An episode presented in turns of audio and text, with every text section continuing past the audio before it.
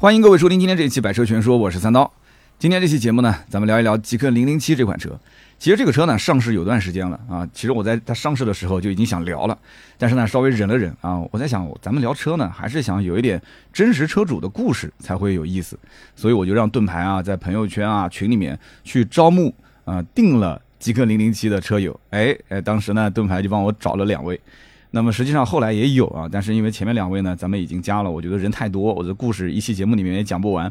那么我就呃跟这两个人呢保持了一个联系，然后一直到上周，咱们才跟这个两位车主啊，呃进行了一个电话的访谈啊，相当于是交流，就是问问他这车当时是跟哪些车型对比啊，然后订车的这个故事啊，用车的这个感受啊。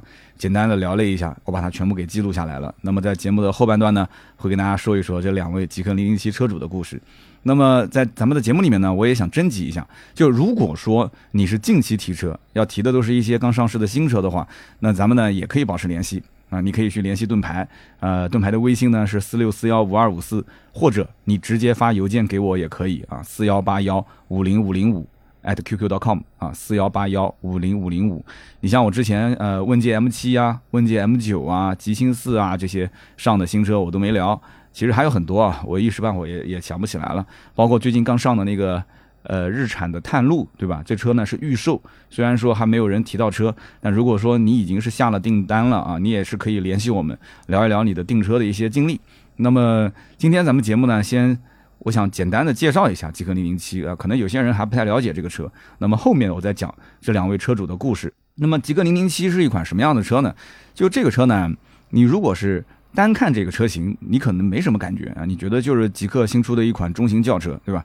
售价呢二十万九千九到二十九万九千九。这个车的尺寸呢是比极客零零一要小一些，但是它不管是三电技术还是智驾方面呢，它比极客零零一应该说是要领先一代。对吧？八百伏的高压平台嘛，对吧？智驾也是最新的嘛。那么你你这样理解对吗？其实也没有错。但是你如果再往上啊，比方说你的这个视野再放高一点，你再看一看周围的一些车，比方说隔壁的银河 E 八，那银河 E 八也是新的一代设计语言，而且两台车的上市时间前后脚其实也没差多久，对吧？那么银河 E 八的尺寸也比它大，价格也比它低，配置也没少多少。而且一八最入门的版本是十七点五八万，那这个一下就跌了将近三万块钱，是吧？那么顶配四驱性能版也就是二十二万八千八啊，也就相当于他们家的一个次低配吧，就中配的版本。那么它的顶最顶配的版本，四驱的最顶配版本其实是有这个八百伏的高压平台，那这个技术其实也不算差。那么你说这两台车子会有内耗吗？就有没有车主会说啊，我左右横跳，对吧？就是到底买哪个纠结？那我个人觉得不会，而且我跟这两位零零七的车主沟通下来，他们也是很快就排除了，甚至都没有去考虑过这个车型。所以我觉得这两台车其实在定位、在分工方面还是比较明确的。那为什么会出现这个情况呢？我可以分析一下啊，就比方讲，极客这个品牌其实上市的第一款车型是极客零零一，对吧？当然这车还是非常成功的。那当时在那个年代它成功的原因呢，我觉得主要有三点啊。首先第一点呢，就是当时的特斯拉 Model 3还没有降价。极客零零一呢，在当时是被认为可以平替 Model 3的车型，而且在市面上基本上没有什么，就是完全平替 Model 3有实力的车型。我觉得就这一款，在当时是被很多人看好的一个平替车型，配置比较高，而且技术也比较新啊，操控也比较好，品牌调性也不低，是吧？这第一点。第二一点呢，就是极客当时其实吃了很多领克的红利，那甚至当时领克的经销商。呃，都一开始认为这个车是在自己的店里面卖。当时这个车很多线下的宣传，其实靠的也是领克的经销商啊，在线下去帮忙参与啊，帮忙去组织啊，所以他们一直以为这就是将来是挂领克标，结果没想到是挂了一个极客，成了一个新品牌。但是领克之前其实打下的一些好口碑啊，操控比较好啊，包括当时领克的这个什么做工啊、精致啊，对吧？就是很多的一些优点，它是被很多买极客的人啊。就理解为啊，极客其实相当于就是在领克的基础上，甚至定位比它还要再高一点，因为它的定价其实还是比较高的，所以带到了极客这个车车身上。那么第三一点呢，就是领克其实一直营造的是一个运动标签，就我讲的是领克，不是极客啊，是领克。因为领克特别是他们家那个领克零三，对吧？那很多的新闻大家也都看到了，征战各种赛场，呃，夺得冠军的这些新闻。但是呢，这个领克的操控好，其实是。啊，不仅仅给领克贴金，它顺带也是给极客贴金，因为很多人其实默认就是，呃，极客相当于就是领克的纯电版本啊，或者说领克的一个纯电品牌啊，他们可能会这么想啊。虽然说这样的定义非常不官方，也是非常不专业，但是在民间其实很多人，你仔细想一想，他的心理，他去理解极客这个品牌，其实真的是脱不开领克这个品牌的关系啊。那么因此呢，极客零零七这个产品的定位就非常的明确了，因为前面已经有一个极客零零一打了个样，是吧？所以极客零零七的车身尺寸和轴距，它不用搞得那么大啊，它比较克制。那么主打的就是个操控，就是好开。那么在三电和智驾的层面上呢，哎，吉利都给它用最新的技术，然后去拉高整个极客的一个品牌调性，对吧？那既然是玩电了，那家里面已经有三台车了嘛，极客零零一、极客零零九，然后现在又有个极客零零七，是吧？你看每一个车产品的整体的这个，应该讲技术水平啊，它的整体的往上拉整个品牌的调性，这个目的性还是非常强的，对吧？极客零零九刚开始出来的时候，那个定价，很多人也觉得说这卖不出去啊，这价格太贵了，但实际销量也不差，所以呢。吉利其实是希望把极客这个品牌，它的整体的这种品牌的高度啊，是定在一个相对来讲，就是我既然不玩电就算了，如果是我玩电，那我玩电就一定要在行业的一线水准啊，他都是这么想的。那当然，你消费者你怎么理解，对吧？那你要自己去看。你要是如果觉得说，哎呀，那个智驾我感觉现在吉利做的也不咋地，是吧？那我要是智驾，我就买小鹏 XNGP，我就买华为的这个 ADS 二点零。那你要是这么理解也没有问题，这个主要是看一个产品的角度的问题，对吧？你比方说你要是比车机，那现在说实话，以前极客零零一车机做的不咋地，但是现在极客零零七。还行，因为因为大家知道，就是现在吉利跟魅族一起合作，对吧？Flyme Auto 的这套系统，然后跟他们自家的魅族手机做这个手车互联啊，感兴趣你也可以去试一试。那当然了，你说为了一台车去买个魅族手机，这个概率比较低，所以我一直建议厂家，就是你但凡是跟魅族合作的这个车机的话，能手车互联的，你直接就送一个手机嘛，对不对？而且你手机不用做的那么高端嘛。你不行，再出一个相对来讲就有点类似于小米的这个红米的手机嘛，就是稍微意思一下，它无非不就是什么导航互联一下，什么音乐互联一下，就那么几个软件，又不是打游戏的手机，你就做一个普通版本的，就是叫车机专供版。对吧？就一千来块钱，或者是大几百块钱啊，大几百块钱可能太便宜了，对吧？一千五以内吧，对吧？你这么一个手机，你就分配给每家 4S 店买车的人就送一下，你一台车都花了二十多万了，还差这么个手机吗？但是有了这么个手机，其实整体的这种手车互联的感觉就完全不一样了，而且买车送手机，你也可以好好宣传一下嘛，对吧？所以呢，如果你站在往上的这么一个高度去看的话，你会发现，其实极客的这个品牌，它的定位是非常非常的清晰的。就是说，哎，我首先我的技术层面，在用电玩电这个层面上来讲，我在第一梯队我不掉队。然后其次就是我的产品啊，相对来讲我要走啊，就在操控啊、驾驶啊这一方面能够吸引更多喜欢开车的人，是按照这样的一个逻辑来的。那么极客零零七当然肯定不是极客家族的旗舰车型啊，就在轿车这个里面它肯定是不算的，对吧？那目前来讲的话，你也不能说极客零零一是旗舰，那后面肯定也会出更高端的一个这种旗舰的轿车嘛。那么这种中型的电动车，它其实就很容易去参考一些啊市面上对手的定价。那么它最终确定下来的价格是二十万九千九到二十九万九千九，对吧？那网友正面的评价还是挺多的。那为什么会这样子呢？其实你就要看它的对手的定价了啊。那对手就多了啊，比方说这个阿维塔幺二，对吧？智界 S 七，比亚迪的海豹。呃，海豹我说的是纯电啊，那包括比亚迪的汉 EV，对吧？那包括特斯拉的 Model 三，那以及自家的极氪零零一和银河 E 八，这些其实都是有可能啊，在车主啊选择的方面啊，会互相来回跳的啊。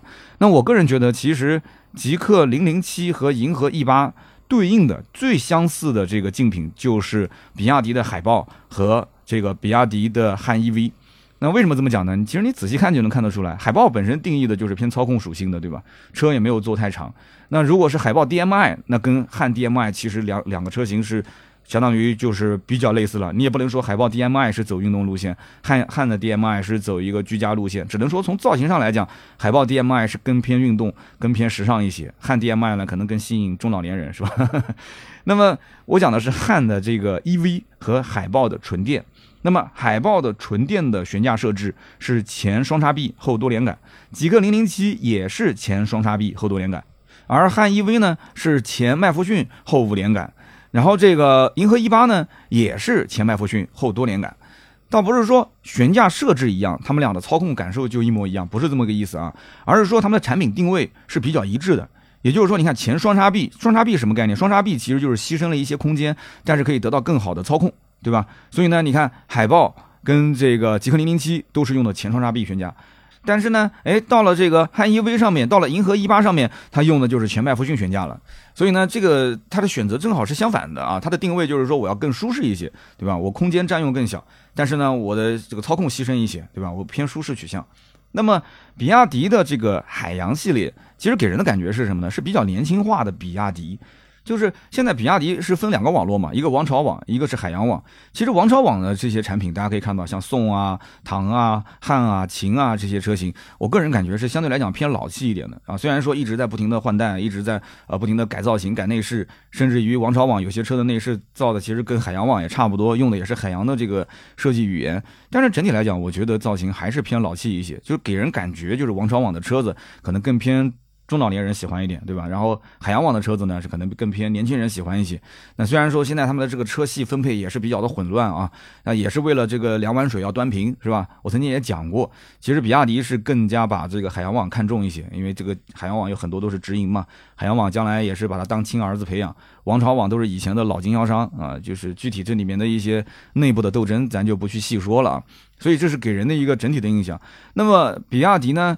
其实它的品牌也是想在网上拔高一级，但是在海洋跟呃王朝这两个网络里面，其实我觉得是没有这种拔高的可能性。所以呢，他又弄出了一个腾势，对吧？那么腾势，那那那在网上还有个仰望，对吧？那仰望就更加的高端了，就是冲百万级的了。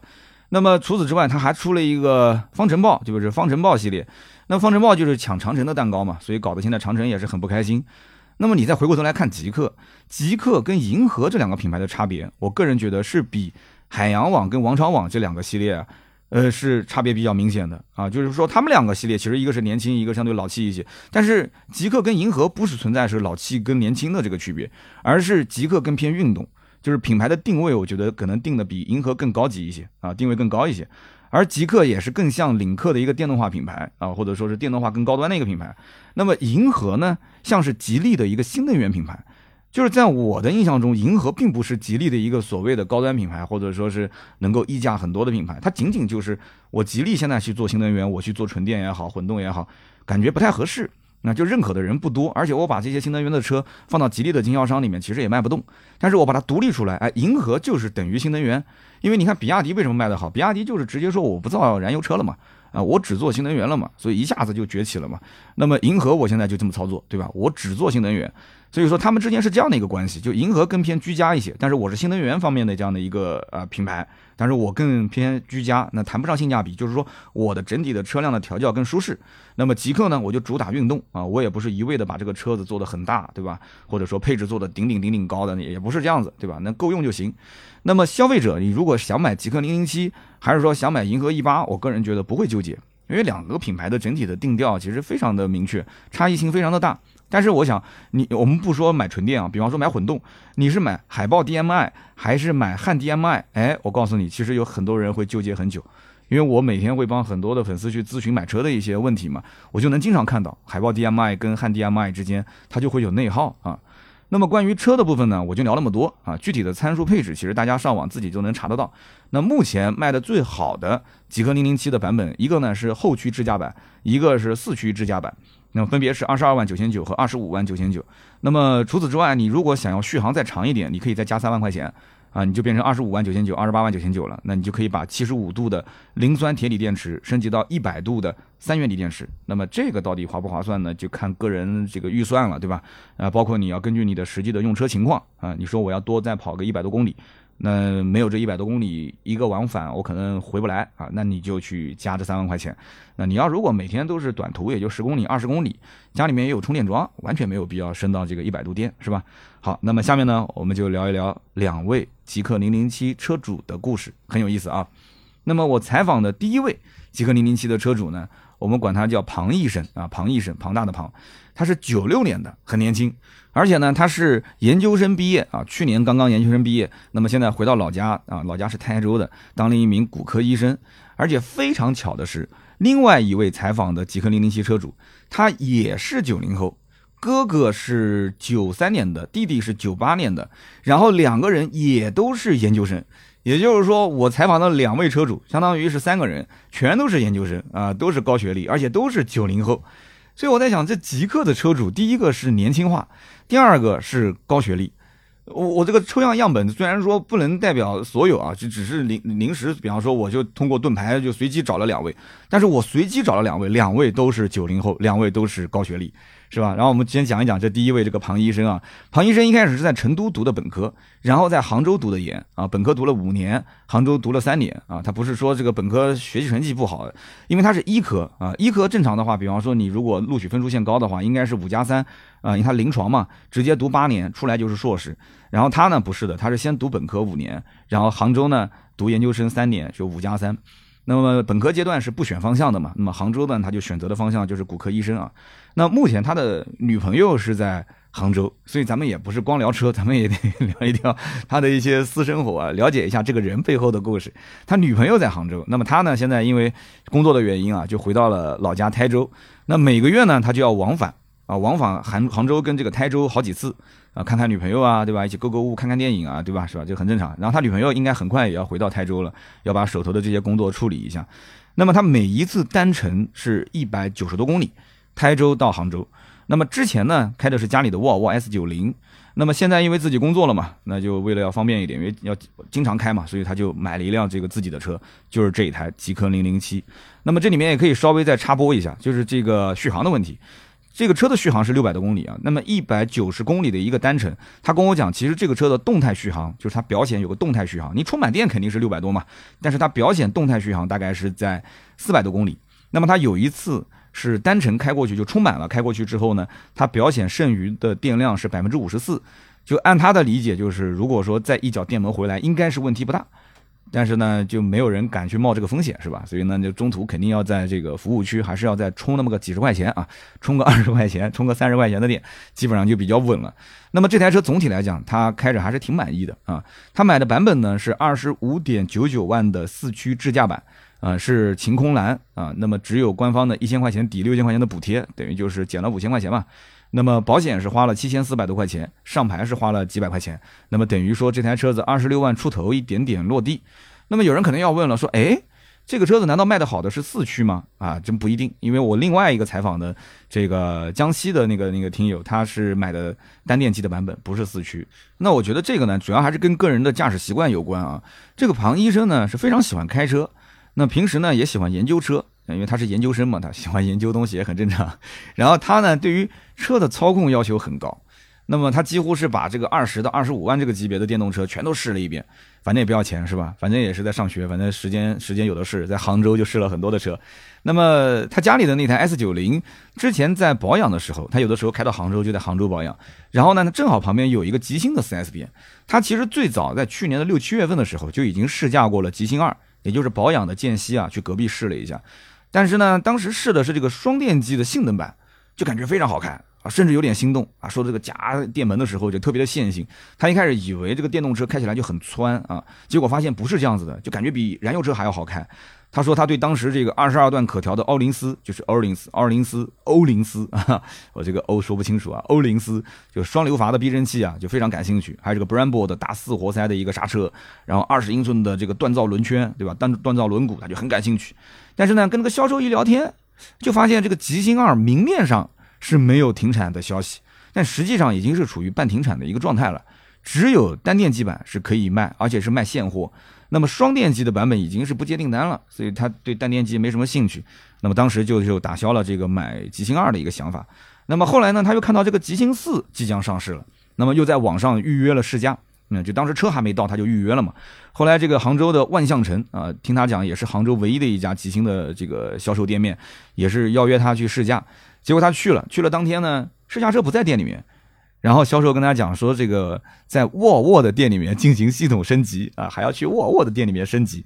然后他就硬是等到升级结束之后，车子开回来，然后他再进行了一个试驾。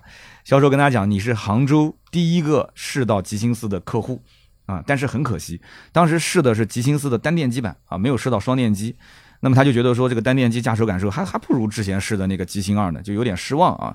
那当然了，极星四本身就是一个 SUV 啊，其实看上去像个跨界车。那么他就觉得，嗯，这车也不在自己的考虑范围之内。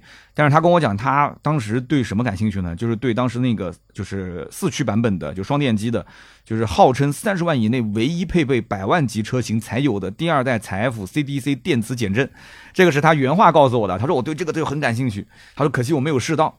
就说明什么？说明其实他对于这个操控的理解，其实有一部分的情感还是依托于这些啊，就比方说刚刚前面讲的欧林斯的啊，双流阀的避震器啊，Brembo 的大四活塞啊，什么锻造轮圈啊，他还是依托于这个。那实际他的驾驶感受是偏主观的嘛，对吧？那么销售当时这个极星销售其实也不太会卖车，当时极星的销售还在拼命给他介绍双电机版本的极星四才好，才是一个完整体啊，单电机的不是极星四的完整体，双电机才是。其实我能理解这个销售为什么这么讲，就是他是想把自己区分于跟对吧，就跟其他品牌就是不一样，对吧？我们家是有特色有特点的，但是问题是你们家这试驾车也不是双电机，他就没有把握住这个庞医生他的这个心态，他是要。就像吃烤鸭一样的，你跟我讲香不可以，但是我要自己吃一下，我觉得香，我就会去买，是吧？你们家又没有双电机的试驾车，你拼命的推销双电机有什么意义呢？你还不如干脆你就就着单电机跟他讲呢，你还有一定的成功率啊，对吧？或者你就盯着他，让他不要买其他的车，等你双电机的试驾车到了再过来试一把，对吧？把那个号称三十万以内啊，什么这个呃配备百万级的这个第二代采 F CDC 电磁减震，哎，你把这个东西好好的哎在旁边给他吹吹耳边风，那说不定他也就买了。所以你看又错过了一个订单，是吧？而且还有一个问题是什么呢？就是庞医生他算了一笔账，就是因为今年的这个购置税是按照这个三万以内减免嘛，对吧？他不是说完全就是零购置税了嘛？所以呢，这个按照三万以内来减免的话，那双电机的版本三十六万九千九，极星四刚上也没什么优惠，那么三十九点九九万是高配。他当时看了一下配置，他可能还偏向于高配。那首先这个预算肯定是超了，然后超了预算还要交交税，再交税呢等于要到四十万了，他觉得有点不值。所以就很可惜啊，跟吉星只能说是有缘无分啊，就这么错过了啊。其实呢，就是庞医生有个说法啊，他自己的一个理解就是，他感觉如果是燃油车的话啊，花四五十万去买他是可以接受的，但如果是电车的话，他感觉最多能接受到三十万以内啊，二三十万这个价位。为什么呢？因为他感觉电车的使用寿命是有限的啊，感觉没有必要买那么贵啊。这个想法我不知道大家能不能接受啊？就是你是不是也是这么想的？其实我身边还真有人也是这么想的啊。那么其实听到这儿，大家应该能看得出来，就是庞医生的选车思路其实有两点值得我们去思考。第一个呢，就是他们家原本就是沃尔沃的 S90，所以他骨子里面其实是偏向于认可沃尔沃这个品牌，或者说是他对于吉利体系的产品还是比较有好感度的。所以之前看这个 Polestar 就是极星，对吧？极星按照他的理解就是沃尔沃的一个高性能品牌啊，现在是作为新能源品牌。他如果是从 S90 去置换，或者说是家里再增购一辆。极星二或者极星四，那等于说他们家就是一辆沃尔沃的油车，一辆沃尔沃的电车，不就这么个概念吗？那么另外一方面就是，庞医生其实对于操控的理解，他不一定是要这个车子的性能有多强，什么零百加速三秒还是怎么，他不是的。而是呢，他要有一些偏主观的感受，比方说，他就是认可双电机，他不认可单电机，所以在驾驶质感上，他会就是内心比较拒绝单电机的车型啊，他觉得双电机的可能从驾驶质感上面会更好一些。那当然了，他也要去亲自试驾才能做出判断，是吧？那么以及他对于性能车的一些这种特色的配置。或者说，他认为就是你得有这些东西，你才能跟我谈性能。你如果没有，那我根本就不想跟你谈性能。就像我前面说的，这个二十二段可调的欧林斯的避震啊，四活塞的 Brembo 的刹车啊，第二代的财富的 CDC 电磁减震啊，这些是吧？所以他对这些东西是有要求的。那么之后呢，他也去看了一些吉利体系的车型，比方说像极氪 X 啊，他觉得说小而精致，但是开起来呢又不像那个造型看上去那么运动，整体的调教他感觉是偏舒适的，底盘不够紧绷。啊，反而试驾了一下他的极客 X 兄弟车型，也就是 Smart 精灵一号。哎，他感觉那个车的驾驶质感反而是比极客 X 要好啊。但是那个造型呢又是偏女性化，所以两台车都没选。那么我当时就问他了，我说你这看车这跨度有点大，对吧？你从一个中型轿车到这种比较偏小型的这种车型，我说你对这个空间一点要求都没有吗？他说还真没有啊。为什么呢？因为这车平时都一个人开，最多就是带上女朋友，因为家里人都有车嘛，所以空间不是重点。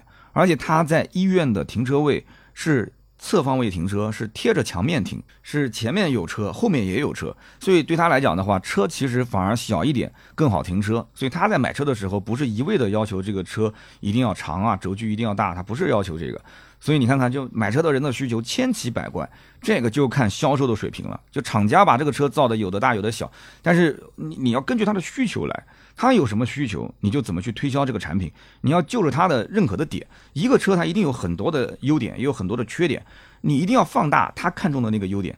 而去规避掉一些其实对他来讲可能是缺点，或者说他呃不太 care 的东西，你不要去放大它，就这个很重要。所以你看，像庞先生这个需求，如果说他还没买，今天他是听到，比方说你是个销售，听到我的节目了，我把庞先生交到你手里面，你其实三下五除二你就可以把它搞定了。我跟你这么讲，今天我所有提到这些车，你你如果是他没定，今天你听完之后，你跟他接触这些车型，我提到的，你其实都能把它搞得定，因为每台车上都有他看中的点，但是也有他。没看中的点，但是就看你是怎么去跟他聊了嘛，是吧？那么他后来又看了什么车呢？他后来呢又看了宝马的 i 三啊，这个车呢也是他同学推荐的。他同学开什么车呢？他同学开宝马的 iX 三。那么告诉他说，这个宝马的底盘很好，续航很扎实啊。虽然看上去续航不高，但是实际上开起来也够用啊。说如果你要是不介意这个油改电，那实际上这个车性价比也也很不错。然后他呢，因为想买轿车嘛，所以就不看 SUV 呢，就看了宝马的 i 三。那么开下来的感觉呢？他说其实也不错，但是呢，就他总觉得这个宝马或者说是 BBA 三电技术都是很落后的，觉得他们造的电车都不靠谱。你看看杂牌是吧？肯定又是在网上刷到说杂牌，他觉得不靠谱。而且他觉得坐进去之后啊，地台偏高啊，坐姿没有油车那么舒服。因为他三系的燃油版他也去试了，所以因此就把 i 三给放弃了。那么关于坐姿这件事情呢，他因为坐姿也放弃了另外一款车，就是未来的 ET 五 T。啊，一开始看到未来的这个旅行车定价不到三十万，哎，他也很感兴趣啊。但是，一坐进去，哎呀，他就不想试驾了啊。这是他的原话，他就是说这个坐姿明显偏高啊，甚至怀疑自己坐的这不是一个轿车，甚至还像个 SUV 了，就感觉很奇怪。这件事情我在节目里面已经提了不止一次了，不仅仅是他，包括我表哥，我表哥之前也是发了个微信给我，说，哎呀，这 ET 五 T 你怎么评价？我说你是不是去试驾了？他说对的。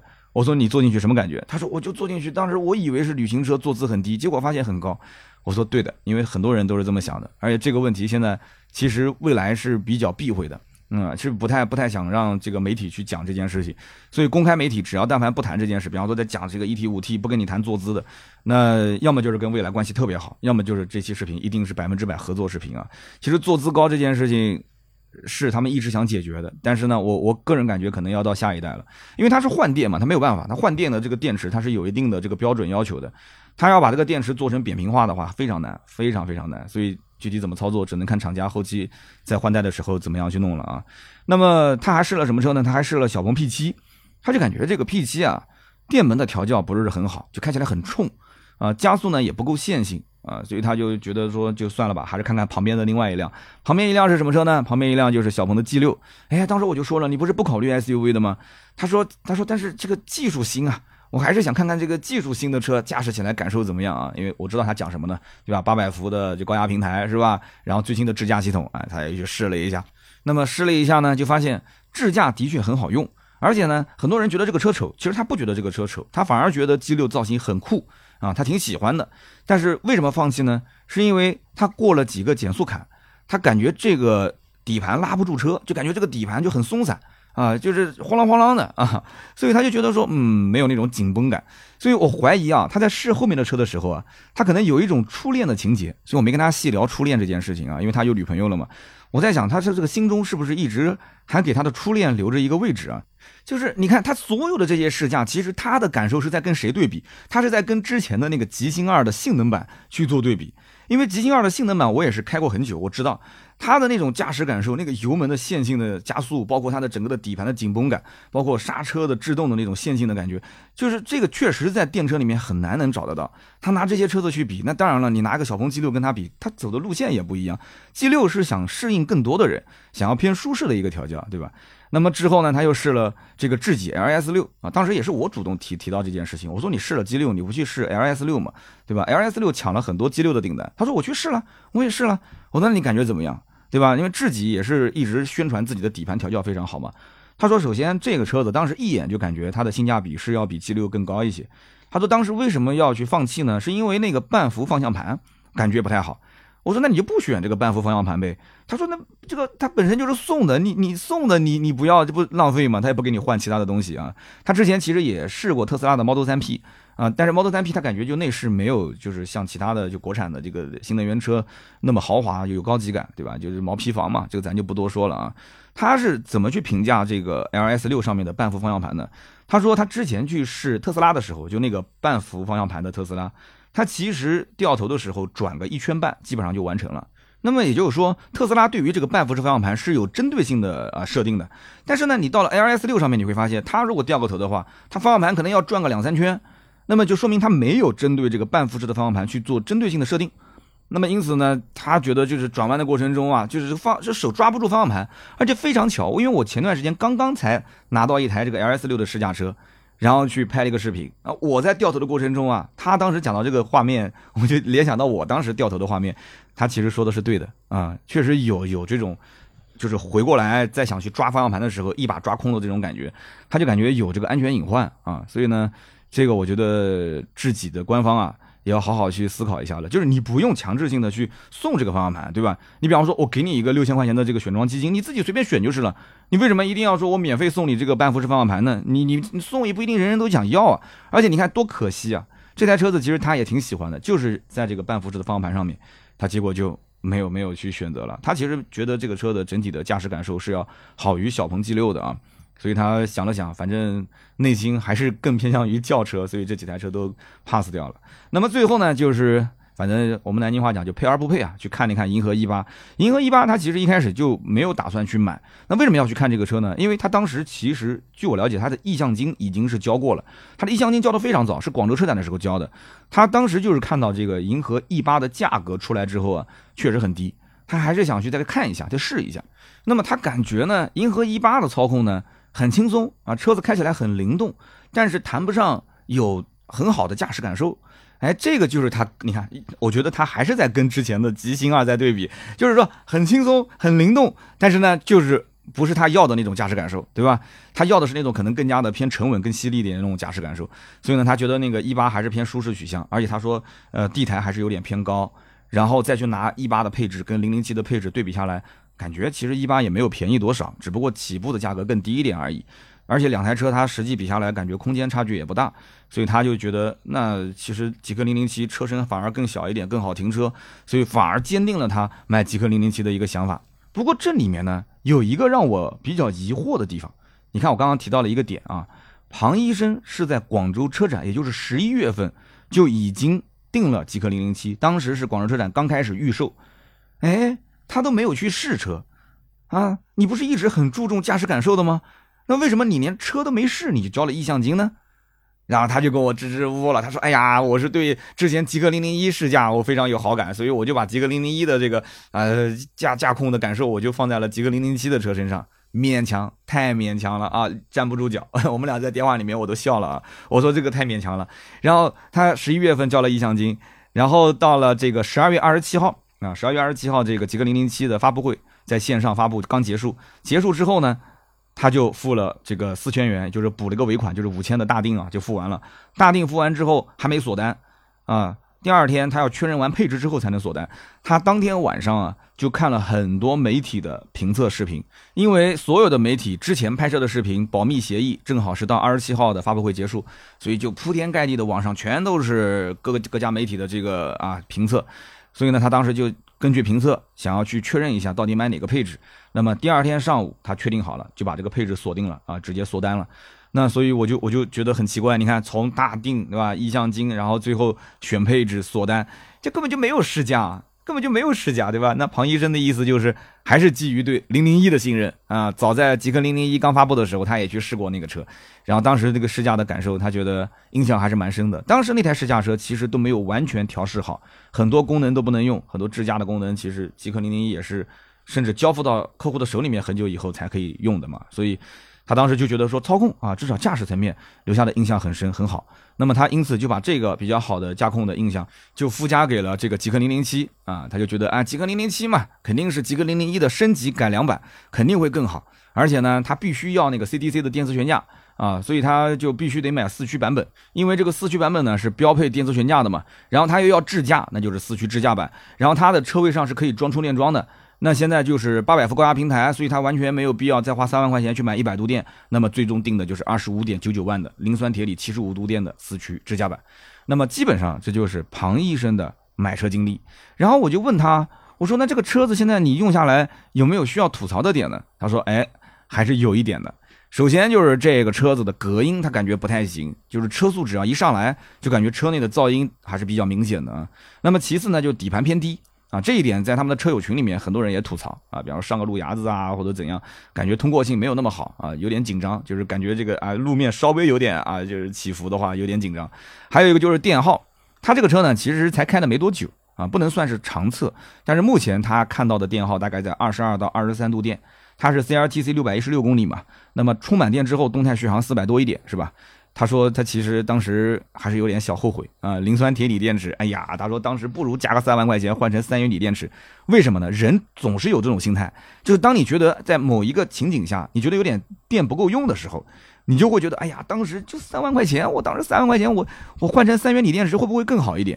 啊，就是这种焦虑啊，续航焦虑啊，就会少一点，对吧？现在回头想想看，三万块钱其实也不是个事儿。但是买车的时候我在想，哎呀，这个三万块啊，这个其实我不也是一样嘛？我当时买阿维塔幺幺的时候，不也是加三万块钱，续航里程就直接往上又能上一个档嘛？就多个大概一百多公里、两百公里，跟它差不多。但是后来我也是咬咬牙，我就没上了，咬咬牙我就没上了啊。那么因为这个事情，就是关于呃更换这个长续航的这个版本啊，还有个小插曲。就是当时他锁单，就是二十八号上午锁完单之后啊，他其实就已经有点后悔了，他就想换那个一百度电的长续航的版本，三元锂电池版本。他于是就打了个电话给四零零的客服，但是客服一口回绝说不可以锁单就锁单了，不可以。但是后来他在车友群里面，哎，他就看到有的群友也是后悔了，但是呢，他也是锁单，他就联系了自己的销售顾问，哎，结果销售顾问就帮他把这个配置更改成功了。所以这这个他就觉得说这有点不公平啊，对吧？你看我打四零零电话，你没让我改，但是你看车友群里面有的锁单了，然后找销售顾问就给改了。他后来只能自我安慰啊，反正上下班也就十来公里的路，对吧？去杭州也就是不到两百公里，哎呀，够了够了，就这样吧。那是怎么办呢？是不是？还有另外一点就是，极氪零零七的城市智驾是要到六月份 OTA 升级之后才能用啊，这个是城市智驾。但是目前在高速还有就是这个高架上面，在杭州啊，它在杭州其实都是可以用的。但是呢，他感觉就是这个智能驾驶啊，有些不够激进，还是比较保守的。因为我之前试过极客，我也是感觉相对来讲比较保守。他说，比方讲啊，在高架上面去开车，然后呢，就是开到一个有一个岔口，就是有车可以上来，就是汇入主道的那个口。这个车子它会怎么操作呢？就是它快要到那个岔口的时候呢，它会主动往左边变一股道。为什么呢？就是它要避开右边的会车，然后开到前面之后，它再右转。啊，并到右边那股道，最右边那股道，那实际上他右侧根本就没有车汇入啊，所以他觉得说这个策略还是比较保守的。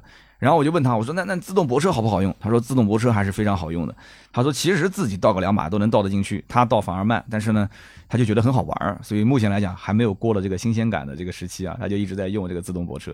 但是我个人觉得啊，自动泊车如果好用的话，应该讲就不是新鲜不新鲜啊，他会一直用。你像我现在基本上我可以说百分之。我不敢说百分之百，至少百分之九十的情况下，我都会用自动泊车。而且自动泊车现在我一般都是，我已经已经学会怎么去跟它适应了。就是，呃，我会先在快要进入车位的时候，就是还没有看到我的车位，我就会打开那个自动泊车的，呃，就是自动侦查车位的那个按键，然后它就慢慢慢慢往前开。那么这个时候呢，车头快要到我要停的那个车位的位置。它在我的左前方的时候，我开始点击自动泊车，因为那个车位已经识别了嘛。它直接往左前方拉一把方向，然后往右边往就是往后倒一把方向，一把头就进去了。但如果说你要是把车子横在那个车位的正前方，它一把不一定能进得去，它要往前进一把，往后倒一把，再往前进一把，再往后倒一把，那速度是非常慢的。所以现在我已经知道怎么样用最高效的方式去结合这个自动泊车了，就是车头在那个车位的。后面一点点啊，那个时候就开始点击自动泊车，直接让他一把头就能进啊。那么庞医生呢，还跟我吐槽了两件事情。第一件事情呢，就是他在杭州当时去接触那个销售啊，我们就管他叫 A 销售啊。这个 A 销售呢，呃，服务也不错，很热情，然后一直带他试驾，帮他咨询。然后呢，杭州的销售也跟他讲说，那我也知道你就是意向金交了嘛，那你后面大定你就直接在 app 里面支付就可以了啊。那么你 app 支付完大定的四千块钱，订单会自动分配给他。那么结果不知道发生了怎么回事啊，他的订单被自动分配到了台州的，也就是他老家的一个他从来没有见过的销售手上。他说我跟他从来没有见过，从来没有接触过。然后他他就在猜，他说是不是因为。他的手机是台州的，或者他身份证是台州的，还是怎么回事？他就不知道发生什么事情了。然后他打打四零零电话啊，就要求把这个订单啊重新绑定给杭州的这个 A 销售啊，不要让那个 B 销售去去服务他。但是客服说不行，而且客服的意思就是你嘛后面其实跟销售接触也不多，因为你后期直接就是转这个交付中心嘛啊，你交付中心你可以在杭州进行交付嘛，这没有任何问题嘛。他说就就就很很费解这件事情，他说挺愧对那个杭州的销售的。那么台州的那个销售的服务，他其实也不是很满意，因为什么呢？就是他是广州车展交的意向金嘛，然后发布会当天付的这个大定嘛，对吧？他提车的时间其实等了将近一个月，因为他你想他是你看这么早交意向金，都是第一时间交意向金，第一时间交大定，他无非就是锁单。是第二天锁单，可能有的人特别快，当天发布会大定交完之后，当天晚上就锁单。那这一部分人可能会比他早，但是他说在全国能比他早的绝对没有多少，对吧？他第二天上午一早他就把订单给锁了。就按道理说，他的理解，他应该是最早一批提到极客零零七的，但是很明显不是。在车友群里面，很多人都提车了，他等等等等就迟迟车都没到。然后他的 app 里面一直都是已确认的这个状态，就是已确认，但是没有下线，没有物流。啊，他觉得很奇怪，然后就只能去问台州这个销售，但是台州这个销售呢也不是很热情啊，就反正一直就是还是那一番官方的那些话，就是让他等啊等啊等，然后问多了之后呢，呃，非常奇葩的事情就来了啊，这个销售呢有一次还有点嘲讽他的意思，然后我问他，我说哟，嘲讽？那你跟我讲讲怎么个嘲讽啊？他说这个销售呢以前是卖特斯拉的，他说了这么一句话，他说在特斯拉这个体系里面，就是伊隆马斯克的老妈去订车都得按顺序排队。但是这是吉利，这是民营公司，而且台州因为本身台州有吉利的工厂是吧？他台州又是吉利大本营，有些关系户插插队提车，这很正常啊。哇，这句话听的这个庞医生非常的费解，你知道吗？但是又无力反驳。那按照庞医生的意思就是说，那你你其实就是在嘲讽我嘛？你的意思就是让我去买特斯拉呗？就是你想让我正常排队买特斯拉呗？那你既然选择了买极客，那你就要能接受，你就要能接受等车。你不要没有耐心啊，对吧？你慢慢等就是了，这也不是我一个销售员能操作的事情。嗯，反正他当时就很不爽，他说这个真的是非常不爽，但是没办法，那只能等啊，是吧？然后后来庞医生实在是等得不耐烦了，又打了个四零电话啊，打四零零把客服给骂了一顿啊，就是带着情绪了，就等于跟客服有点声音有点大啊。然后神奇的一幕就出现了，电话挂完，第二天他的 app 里面已经变成了，就是从已确认变成了已下线。然后当天晚上就变成了已发送物流在途，然后第二天这个车就已经到店了，那就可以提车了。但是他他当时我觉得这个哥们儿人也挺好的，他说：“哎呀，有可能有可能是我的车子，就是我不打电话，他可能也就是第二天就就变成了这个下线了，就物流了啊。”就，哎，这哥们儿真的是真的是个老实人，真的也是个好人啊，庞医生啊，你们以后要是想在台州看骨科的话，你就找他，我觉得真的是一个好人，真的是好人。然后回头看看，其实从十一月份交意向金，对吧？这个时间就不算了啊，交意向金这个可以退的。十二月二十七号付大定，到一月二十八号提车，整整等了一个月的时间，对吧？然后他还吐槽了一点啊，他说吐槽什么呢？他说我去提车，交付中心的工作人员感觉像是一个刚入职的新员工啊，感觉不是那么特别的专业。然后呢，给他拉了一个就是客户专属的微信群啊，他一开始感觉还不错，对吧？就是有有专人服务嘛。但是这个群里面呢。全部都是企业微信啊，不能添加私人微信。那企业微信到了时间下班了，你也联系不上了，是吧？然后他想要工作人员的工作电，就是电话，就是有什么问题，他想去打个电话问一下，人家不给。其实不给我也能理解，就是怕你作为客户来讲，随时随地骚扰他。人家都下班了，你一个电话打过去，他也不能不接，是不是？他就是不给他电话，所以他的感受不是特别的好。然后我就问他，我说你你不能在那个极客的 app 里面在线提问吗？他不是有在线客服吗？他说对啊，他现在只能是在 app 里面，然后去找那个极客管家。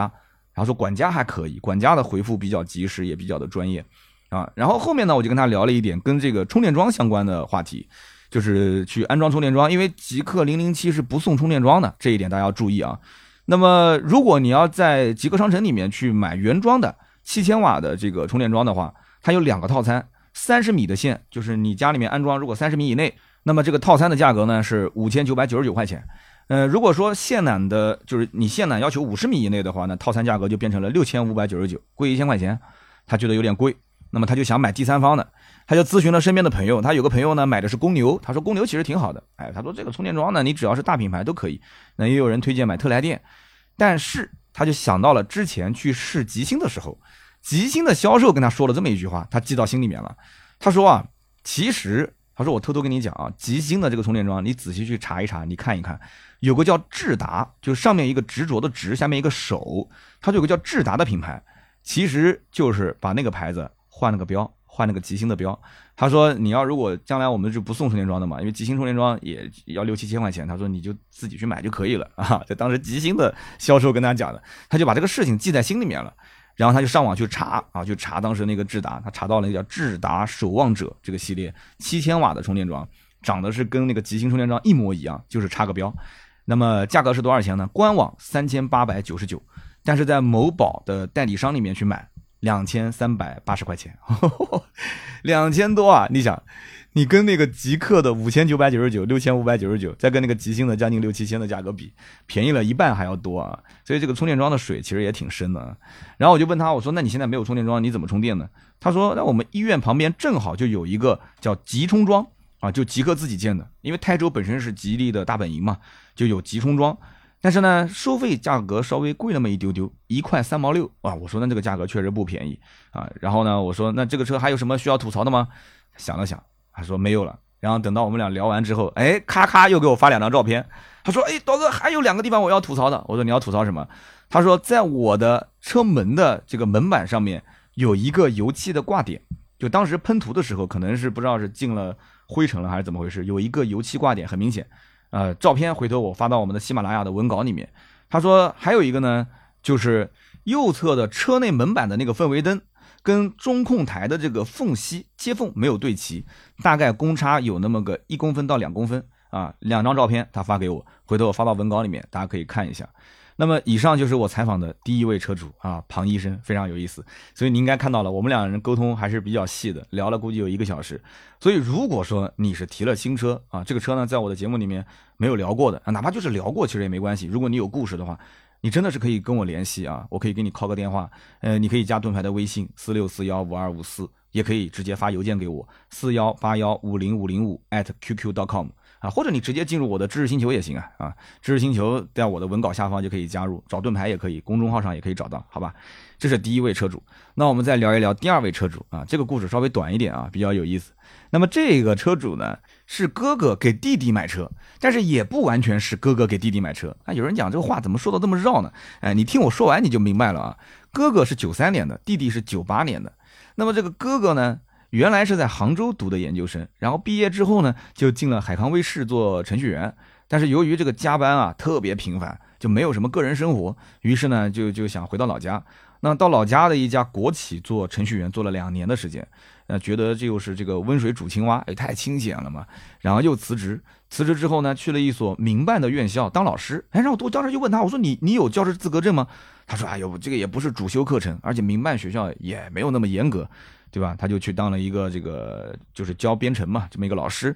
但是呢，他就发现这个，因为他不是主修课嘛，所以学生不是很重视，上课也没人听，所以干了几个月呢，又辞职了。那目前还不知道下下一步该去哪儿工作。然后我们俩除了聊完车之后，他也问了我一些工作上的事情，咱们也是聊了还蛮久的。然后极客零零七说起来是他给他的亲弟弟买啊，亲弟弟九八年也是研究生毕业，在一家企业里面做会计，性格呢比较的内向。那我就问他，我说，哎，我说你这哥哥还要给弟弟掏钱买车啊？他说，其实不是这么回事，是这样子的，就是他的钱平时都是放在支付宝里面，他也不会理财，也不懂。他说，我要当时想想买基金，如果真的买，那我这笔钱已经亏的估计都都腰斩了，估计都。他幸好没买，他所以他就不太敢去买理财，他就让他爸妈给他存了一个定期存款，然后呢，同样的这个金额呢，他就把这个支付宝里的钱拿出来给他弟弟刷卡买车。啊，原来是这么回事，就是钱是哥哥转出来买的，但是但是实际上是他父母给他弟弟买车啊，就这么回事，有点绕啊。那么整个的看车的过程呢，都是哥哥陪着弟弟。那么的哥哥呢，是二二年的时候买了一台亚洲龙，啊，也是比较保守的，买了一台亚洲龙啊，要空间啊，要耐用啊，要经济，要省心啊，对吧？那车子看上去还可以。那么二二年买了这么一辆车，那我听下来，其实啊，哥哥有自己的想法，但其实弟弟也有他自己的想法。看起来虽然弟弟不懂车，他可能只是不太善于表达而已啊。那么刚开始呢，他们看了一圈，最终锁定了五款车，分别是小鹏 P7、小鹏 G6、极氪零零一、凯迪拉克 CT5 和奥迪 A4L。哎，当时我就很好奇，我说怎么就没有极氪零零七呢？他说刚开始还真没有关注到这款车，因为他们之前看车时间也比较久，他当时还没有就是知道这个车子要要什么上市啊、发布啊什么，还没有去真正关注到。他说当时他其实犹豫的点不在于这个，而在于什么？是他弟弟刚拿驾照，到底要买油车还是买电车啊？一开始纠结的是这个问题。他弟弟是研究生刚刚毕业，才半年不到啊，你想一步就跳到了电动车，就怕他弟弟开不习惯。所以呢，就当时一开始考虑说要不要买个油车，因为预算也到了二十多万、三十万，也可以考虑考虑豪华品牌了嘛。所以就凯迪拉克 CT 五、奥迪 A 四。但是问题在于什么？他弟弟就提了一个非常扎心的问题。他说：“我刚毕业啊，然后做会计，我的收入也不高，今后养车的费用是我自己来啊。”他说：“那我要养一个豪华品牌的车型，我我养得起吗？”然后哥哥就拿出纸笔给他算。说你今后加油这么多钱啊，保养这么多钱啊，可能考虑到将来可能还有一些维修的费用啊，什么七七八八的，这么一算，呃，弟弟看了就慌了，呃，弟弟说那算了算了算了算了，因为买车的钱父母出，养车的钱自己出是吧？然后呢，他弟弟觉得说还是买一个电车更加划算一些啊，就将来养得起，所以呢，他就把这个燃油车啊，凯迪拉克 CT 五跟 ACR 给抛弃了。那么他哥哥的意思就是说，弟弟呢，其实对于操控这方面他也不是特别的懂，但是他买车有个要求，就是首先他要智驾。他要玩最新的技术、最新的东西，然后呢，同时外观内饰这个产品一定要是近两年刚上的新车啊，他对这个是有要求的。那么这就跟前面那一位极氪零零七的这个庞医生的情况完全不一样。庞医生因为看车看了很久，他自己对车的这个操控方面、驾乘方面他是有自己的要求的。他要什么 CDC 的电磁悬架，要双电机，要智驾，对吧？啊，智驾当然了，这小哥江江西的啊，江西这个小哥他也是要智驾，但是最后他定的是什么呢？他定的就是单电机的后驱版的智驾，哎，他就没有考虑这个双电机了。所以他们俩的看法还是有一些不太一样的地方啊。其实还有一点，他们俩的选车思路也不一样。刚刚我说的这个庞医生啊，他是不太愿意花三万去提升到一百度电的三元锂电池嘛。但是这个江西的小哥，他就是觉得一定要花三万块钱。把磷酸铁锂电池变成三元锂电池啊，把这个续航从六百八十八提升到八百七十九，他就是觉得哎这个很划算，对吧？花了才三万块钱，但是呢，我的电池度数是从七十五变成一百啊，磷酸铁变成三元锂，同时续航也是提升了快两百公里。但你看前面的庞医生，他不选择加三万块钱，他就会说，哎呀，也就提升了。呃，一百来公里，你看，同样是啊，提升了这么多的公里数，但是在想买的人眼里就是接近两百，在不想买的人眼里呢，就是也就提升了一百多公里，是吧？所以你看，都是自我安慰，自己给自己台阶下，是不是？那么因此呢？他就把他的预算从二十二万九千九提升到了二十五万九千九。那当然了，其实也有可能是另外一方面，就是庞医生是自己花钱自己买，对吧？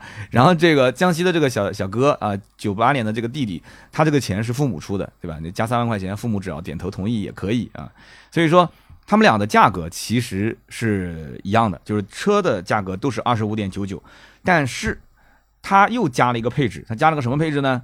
江西这个小哥加了一个智慧灯幕，大家之前要是看过极氪零零七的宣传片，应该知道，它前面那盏灯啊，其实是可以自定义的啊，有表情啊、文字啊都可以自定义的。哥哥跟弟弟都觉得这个灯很好玩，觉得是这台车的特色。那么钱都已经花到这个位置了，那这个特色不能没有，所以就花了八千块钱选了这个智慧灯幕。但是选完之后，车子提到手了，两个人玩了玩了，可能有那么一两天，就哥哥就就是哥哥首先有点后悔。它这个东西啊，也就玩几天，也就玩腻了，因为它没有真正实质性的作用嘛，就是就是新奇，就是好玩。其实这八千来块钱啊，不如省下来买个手机呢，换个新手机，对不对？哎，所以呢，他当时也有点小后悔啊。那么反正买也就买了，对吧？就跟其他的车也确实不一样啊，有特色。那么当时呢，他对比的电车有哪些啊？小鹏 P7 去看了，但是因为呢，全系没有这个八百伏的高压平台啊，P7i 也没有，就排除了。那么小鹏 G6，哎，有新技术，但是他弟弟。不喜欢这个外观，但是知道这个技术确实也很好。他弟弟其实也能接受买这个车子，就是要妥协一下这个外观，他就是不喜欢这个外观。但是呢，当时是什么？当时看车已经是十一月底，接近十二月份了。广东当时有补贴，销售的意思就是说，你要如果买啊，可以去蹭一波这个广州的补贴。那么后来呢，江西当地也有补贴了，十二月一号江西当地呢南昌给了三千块钱的补贴，他弟弟又有点心动啊，但是呢纠结纠结纠结到六号的时候，江西的补贴发完了又没了。但是呢，销售跟他讲说：“你别急，再等等，后面有双十二的活动。”哎，果不其然，双十二，呃，小鹏这边又给了一个啊保险补贴五千块钱，那么加上车的那个就一千抵六千还是多少钱，反正就是也是减五千，等于是便宜了一万块钱。但是呢，这个哥哥呢，就感觉这个弟弟啊，就犹犹豫豫，内心他可能还是不太能接受小鹏 G 六这个造型，所以就劝他还是算了。啊，然后这个手机里面刷 G 六刷多了之后，又推送 LS 六的消息，因为他们俩就是直接竞品嘛。然后他弟弟又去看了 LS 六，看 LS 六呢，他父母当时也是跟着去的。父母看了一眼，掉掉头就要往外走，说这个造型完全不能接受。我也能理解，就长辈就不能接受 LS 六这个造型，就比较浮夸嘛，对吧？但没有办法嘛，因为父母出钱，所以他弟弟当时就觉得那就那就不看了吧，也没怎么看这个车，也没试驾，就直接就走了，只能是听父母的，是吧？就你看财政大权在谁手上，就只能听谁的。那么未来当时也去看了，未来更有意思。未来当时呢肯定是超预算了嘛，就二十九万多。然后呢，这销售帮他算了算，还有一些什么权益服务还要额外收费。然后他弟呢看了一下，就价格确实预算都超了，将来还要自己花钱，对吧？就每一年还交服务费用，呃，就没没没考虑这个了啊。但是这个销售呢一直不甘心，就一直盯着他，想让他买。然后盯啊盯啊盯，就是反正隔三差五的就给他发条消息啊，什么时候过来看车啊？结果突然啊过了一个月，没有消息了。就一个销售一直盯着你盯着你，他突然不盯了，就觉得怎么了？就你看不起我，买不起还是怎么回事？然后呢，他就主动去找到这个销售的微信，打开他的朋友圈看了一眼，就发现这个销售他离职了，一个月离职了啊！当时如果在他手上买的话，那以后服务的也不是他，是吧？那么回过头来看看这个哥哥，觉得说弟弟呢，其实一开始对于极客的印象还是可以的。啊，弟弟当时极客零零一也试过了，各方面感觉还行，就是因为没有八百伏。因为他弟弟呢，当时也在网上自己查，就一直觉得说八百伏才是最新的车啊，没有八百伏不是最新的车，所以就没考虑极客零零一。然后这个时候哥哥就讲了，说其实极客马上要上个新车，极客零零七，说这个新款，那么这个新款的车型呢，当时店里面是没有试驾车的，他们已经联系到销售了嘛，那店里面没有试驾车，但是非常巧的一件事情是什么？极客零零七到了一辆试驾车。但是不是他们之前看的那家店，是另外一家店。那么那家店的试驾车到的时间点，正好是小鹏的双十二活动即将结束的那两天。他弟弟当时不是一直在纠结要不要订小鹏 G 六嘛？然后他哥当时就说了这么一句，说要不这样子，你还是去看一看这个极氪零零七之后再做决定，对吧？那这一波小鹏的这个优惠拿不到，你哪怕极氪零零七看完之后，你还是想买小鹏，那你就再等一等嘛，对吧？后面肯定还是会价格继续往下降的嘛。但是正巧他哥哥呢，第二天要出差，所以他弟弟就只能一个人去看这个极氪零零七了。谁知道这家店啊，这个店的销售，我们管他叫 A 销售吧，这个 A 销售的能力非常强，就是非常能忽悠啊，三下五除二就把他弟弟给搞定了，直接交那个意向金。然后我们知道这个意向金呢，其实是可以随时退的，对吧？那么他弟弟呢，回头就。到家里面呢，就琢磨琢磨，就琢磨出味儿了，就感觉啊，他还是不太喜欢这个强势的销售，就在想，那以后我不想让他服务，他还是想回到原来的，就是当时是极客零零一的，他哥哥带他去的那家店找那个 B 销售。那么这个 B 销售其实就很简单了嘛，B 销售的意思就是你找我定可以啊，对吧？反正意向金也可以退嘛，所以你就在我这里付大定就可以了。所以呢，最后就是在 B 销售手上付了大定，然后呢就绑定给了这个 B 销售，就这么操作了。所以你看啊，这这个事情，你看庞医生。也是销售之间分配订单的问题弄得不愉快，然后这个江西的兄弟呢，他也是你看销售在两个店之间又重新做了一次分配，所以我觉得这个啊，厂家要重视问题，要一定要重视这个问题，就这个订单分配的问题，包括就是销售服务的问题，我觉得这里面确实有点需要这个稍微加强一下管理啊。那么江西这个兄弟呢，是一月九号下的订单，一月三十号就从宁波车子运往南昌了，那么二月一号他就顺利把这个车给提了。啊，就是前几天，那么他就感觉到说，这个南昌的交付中心服务还行啊，南昌的这个交付的专员啊也挺专业、挺细致的，但是呢，感觉就是热情度差那么点意思啊，就是按照流程办事，滴水不漏，对吧？就不求有功，但求无过，就把这个任务给完成就行了。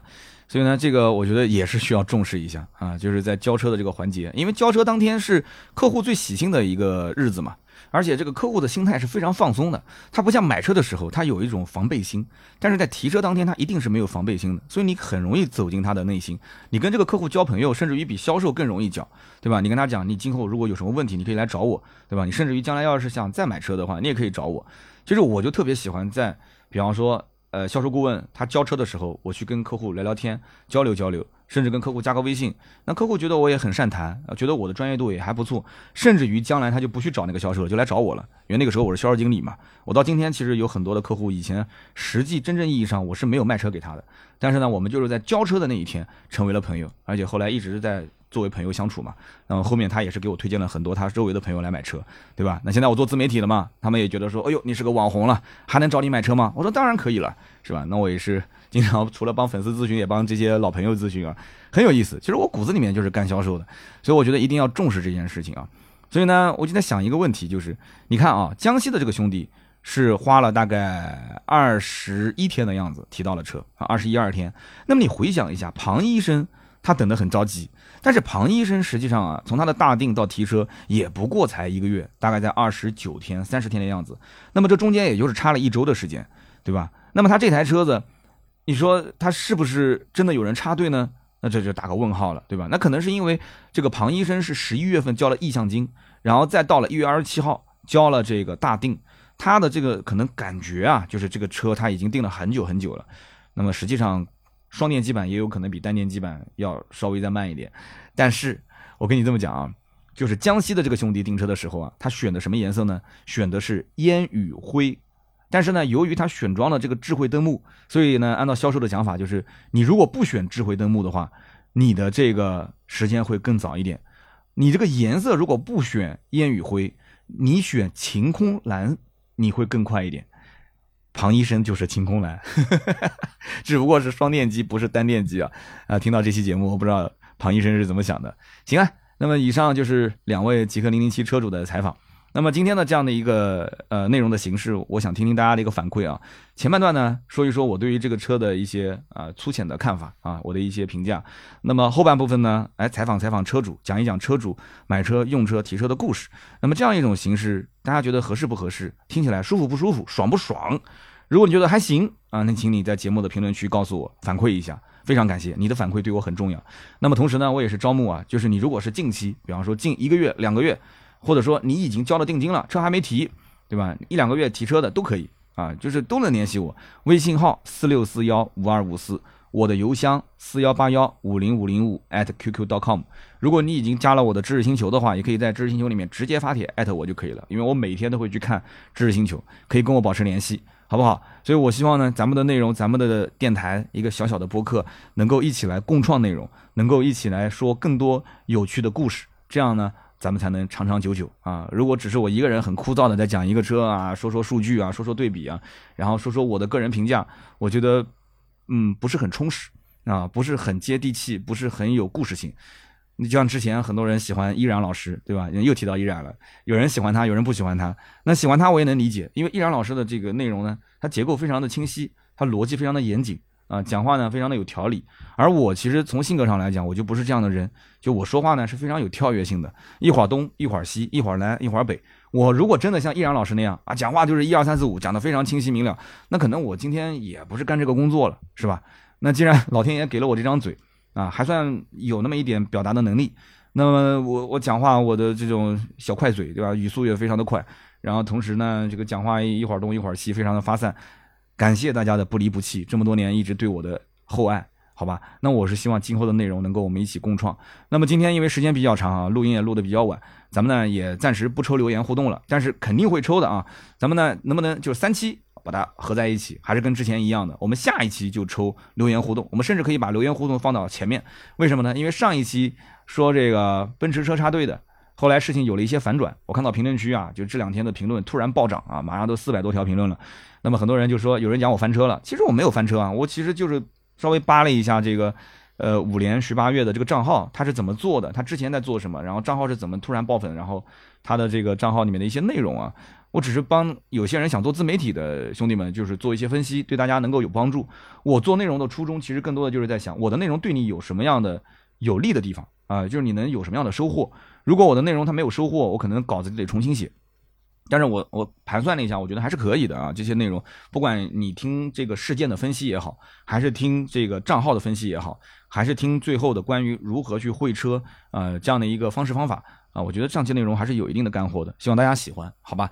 那么后面我们再去做留言的互动啊，留言互动，大家多多评论，我们在评论区会抽取每期节目三位赠送呃玉露香梨一箱啊，也是感谢任言记对我们的赞助啊，任言记是我老同学自己做的一个品牌，非常好吃的香梨，大家如果是感兴趣的话，也可以去联系盾牌微信四六四幺五二五四，已经加微信的可以看看他的朋友圈，看看我们的公众号百车全说啊，也可以看看我们的微信群，每天会。稍微骚扰大家一下，早上的晨报 啊，就会发一下我们今天推销的一些产品，希望大家多多支持，谢谢，非常感谢。好的，那么如果想关注我更多的内容呢，可以关注哔哩哔哩百车全说，每周五更新一期长视频，还有我的抖音账号三刀砍车，每天都会有更新，以及我的新浪微博百车全说三刀啊，每天也会分享很多的啊我的生活呀啊，包括一些行业见闻。